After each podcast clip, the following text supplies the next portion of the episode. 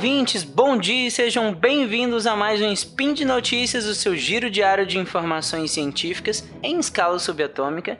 Meu nome é Tarek Fernandes e hoje, dia 3 Hermetian. Hermetian. Ai ai. No calendário Decatrian, que ninguém usa. E quinta-feira, dia 19 de julho de 2018, no historicamente consolidado calendário gregoriano, falaremos sobre medicina veterinária. E já peço perdão adiantado pela minha voz, eu estou me recuperando de uma pneumonia ainda, então talvez falhe um pouco. E no programa de hoje, existe ovo com duas gemas? E golfinhos estão em extinção na Amazônia? Fica aí. Speed Notícias.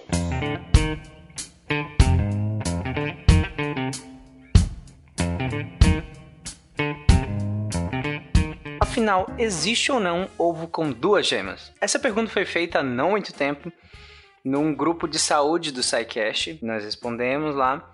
Semana passada, meu irmão me perguntou isso. Meu irmão tem seis anos, se eu não me engano. E eu achei interessante, eu resolvi trazer aqui, talvez seja dúvida de outras pessoas também. A resposta curta é sim, existe ovo com duas gemas. É uma coisa muito extraordinária? Não! É raro? É. Até porque, se a gente pega a quantidade de ovos que nós produzimos por dia, é, lá numa granja média, é muito alta. Então, e a quantidade de ovos com duas gemas é, é bem baixa. E sim, as granjas conseguem separar, eu explico um pouco mais lá na frente como que elas fazem isso. Mas existe sim. E para entender melhor, acho melhor a gente começar a entender como é que o ovo se forma de fato. E o ovo se forma, e aqui eu estou me referindo, claro, ao ovo da galinha, que é o ovo mais comercialmente comum pra gente, e ele começa a se formar, assim como na espécie humana, no ovário. Né? E vai formar a gema justamente pela incorporação de sais minerais, proteínas, lipídios é, ao citoplasma do ovócito. Assim como nas mulheres, na espécie humana, nós também temos o ovócito secundário é, para formar posteriormente o óvulo, né? que vai ser fecundado. Que é após a fecundação, nós temos lá o óvulo. Aqui, esse ovócito, ele vai para um canal que é onde será formado o ovo. Então, o canal se chama oviduto. É um ducto onde o ovo será formado. A primeira porção desse canal, ela é como se fosse um funil esse canal. Então, nós temos lá a primeira porção esperando o ovócito que a gente chama de infundíbulo. Ele tem a função justamente de captar esse ovócito e ele serviria de sede para fecundação, mas o ovo que nós comemos ele não é fecundado, mas serviria aqui no infundíbulo. Ele vai lubrificar é, essa estrutura, né, para que ao longo da passagem é, passe com, com mais facilidade. E também ele vai começar a formar algumas proteínas do albúmen, que, vai, que é o que a gente chama de clara. Aqui ele vai formar o, uma parte bem específica do albúmen que ela vai ter uma rotação horária específica que deixa a gema justamente no meio do ovo. Não sei se já, alguém já viu uma gema que não é no meio do ovo, então ela sempre está ali no meio do ovo, justamente por isso. Essa fase no infundível é bem rapidinha. Chegou lá, produziu essa, essa primeira camada de albúmen, já passa para a próxima, próxima etapa próxima região que a gente chama de magno. Nessa região, ela vai começar, vai continuar a formação do albúmen, ou seja, da clara, que é o que a gente chama de clara. E pela próxima região, que é o istmo. Lá são formadas todas as, as membranas que ficam entre a casca e o ovo e o próprio albúmen também. Essa parte é uma parte bem mais demorada do que as outras, do que as outras partes, porque ela é muito importante, porque essa região, essas membranas que, que vão ser produzidas, elas vão separar, por exemplo, o albúmen, que é a clara, da casca do ovo. E vai ter uma regiãozinha que é muito importante para o desenvolvimento no caso do ovo fecundado, que vai ter uma porçãozinha de ar nessa região. Mas eu explico mais para frente a importância. Depois do istmo, nós temos o útero, que é o útero de fato, né, no caso. Aí o ovo vai receber uma quantidade bem grande de água e vitamina, vai formar a casca, de fato, porque a gente tem essa matéria orgânica em volta que é mole e aí a gente começa agora a depositar carbonato de cálcio, a maior parte, né, que, que vai formar a, da casca é o carbonato de cálcio e uma matriz de, de glicoproteína também. E aqui é que forma a coloração do ovo. Só que essa coloração, diferente do que muita gente pensa, ela é determinada geneticamente, ela não depende da, da, da alimentação do animal. Então não é que aqueles ovinhos, por exemplo, que a gente compra no supermercado, que eles são, é, chama ovo vermelho, né? Que vem escrito na caixinha, que ele é avermelhado. Não é porque é caipira ou porque a, a, o animal teria uma alimentação diferente. É genético, é uma determinação genética mesmo a cor ser branca ou ser avermelhada ou ser azulada, e como nós temos é, outras espécies que têm o, o ovo mais azulado, o esverdeado também. Então, é genético. A alimentação em si, ela vai influenciar muito mais, é, vai influenciar na cor da gema. Aí sim. Aí nós, a gente tem aquelas gemas um pouco mais clarinhas, ou a gente tem aquelas gemas amarelo bem escuro, que geralmente é uma alimentação mais rica em carotenoides, né? Carotenoide, ela é, tá muito presente, por exemplo, nas cenouras, no alimento do dia a dia, bem comum. E aí, se um animal tem uma alimentação mais rica em carotenoide, obviamente ele vai ter uma gema um pouco mais escura, uma gema bem mais amarela. Enfim, depois do útero, a, a, a, próxima porção é a vagina em si, que vai, na verdade, transportar o ovo para o meio externo, né? Só que ele ainda, uh, depois da vagina, ele ainda não vai exatamente para o meio externo, ele vai para uma região que a gente chama de cloaca, que é uma região tanto comum ao órgão reprodutor quanto ao digestivo também. Ele vai para essa região da cloaca.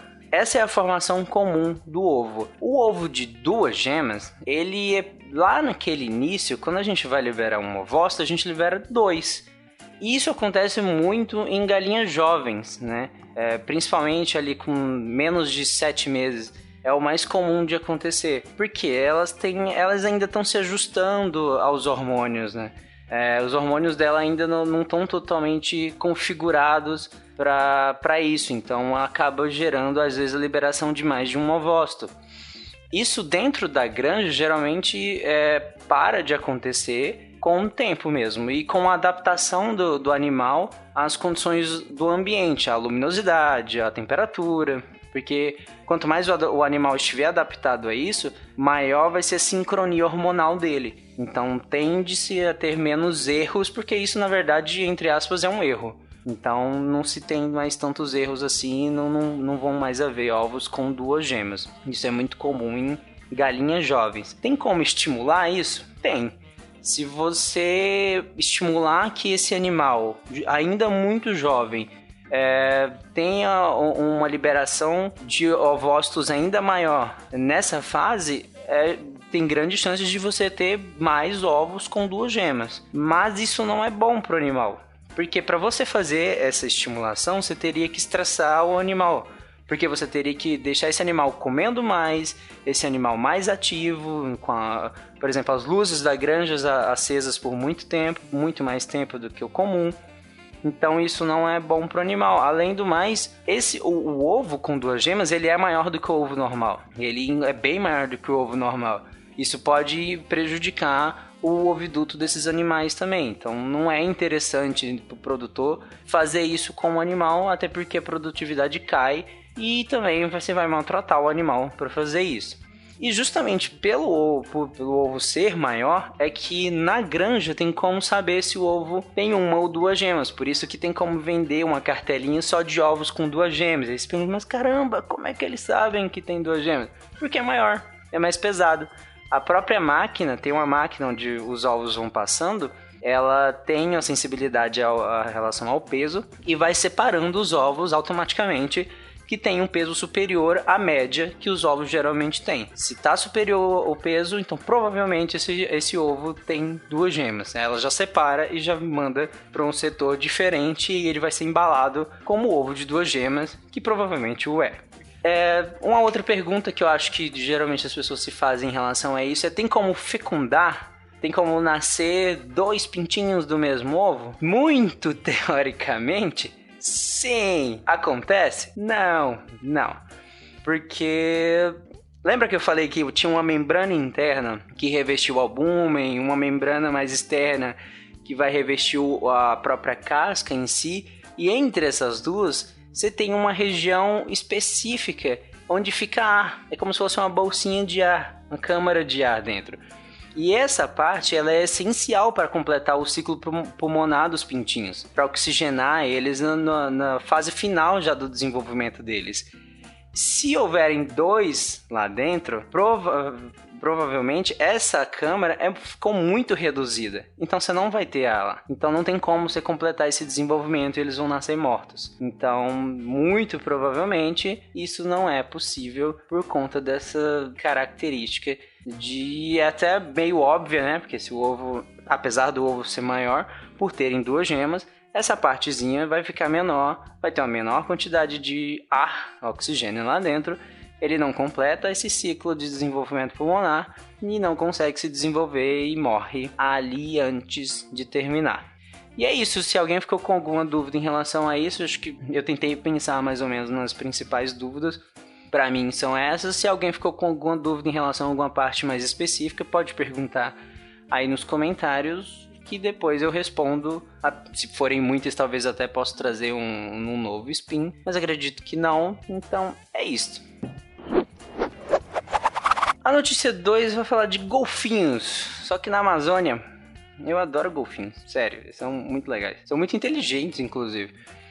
Mas tem duas espécies de golfinhos de água doce, no caso, que são típicas da Amazônia. Uma que é o boto cor-de-rosa, né, que é o Inia geofensis, e o Sotalia fluviatilis.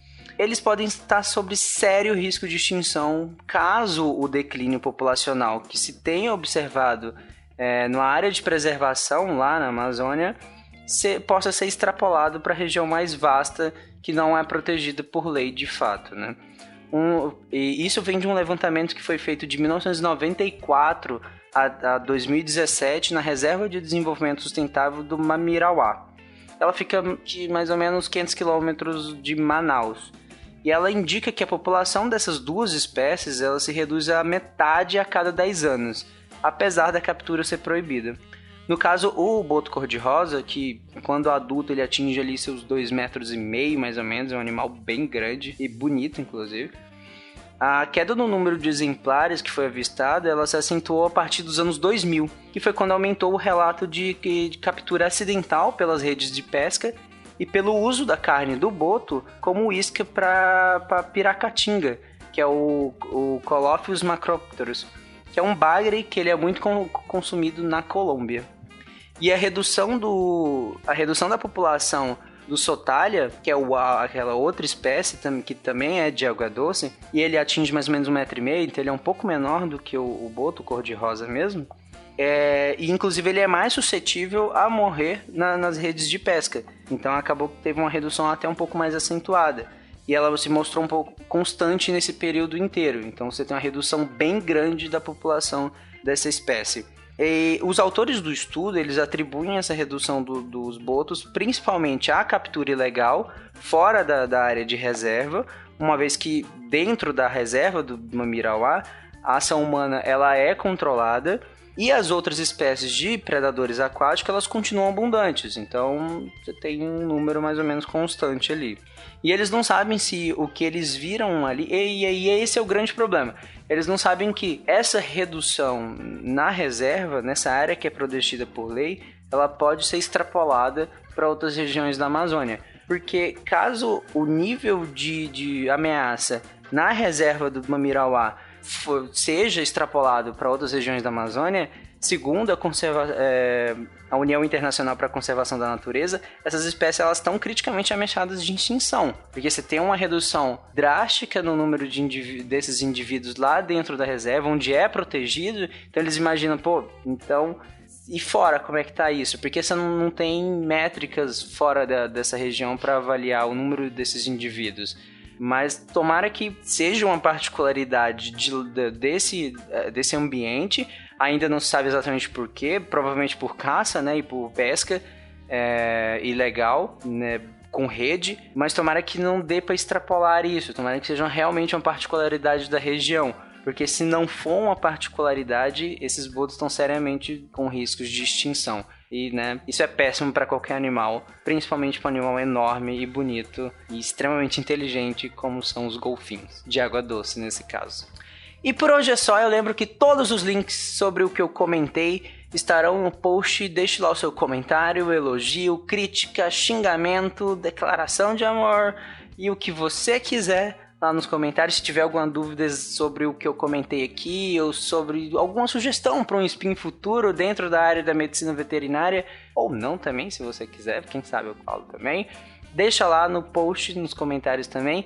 E este podcast só é possível acontecer graças ao seu apoio no patronato do SciCast, tanto no Patreon quanto no Padrim e no PicPay também, que tem uma sonoridade muito legal, não com minha voz do jeito que tá agora, porque ela tá péssima, mas PicPay é legal de falar. PicPay, PicPay. Enfim, um grande abraço e lembre-se de usar fio dental, comer beterrabas e amar os animais. Até amanhã, ou não.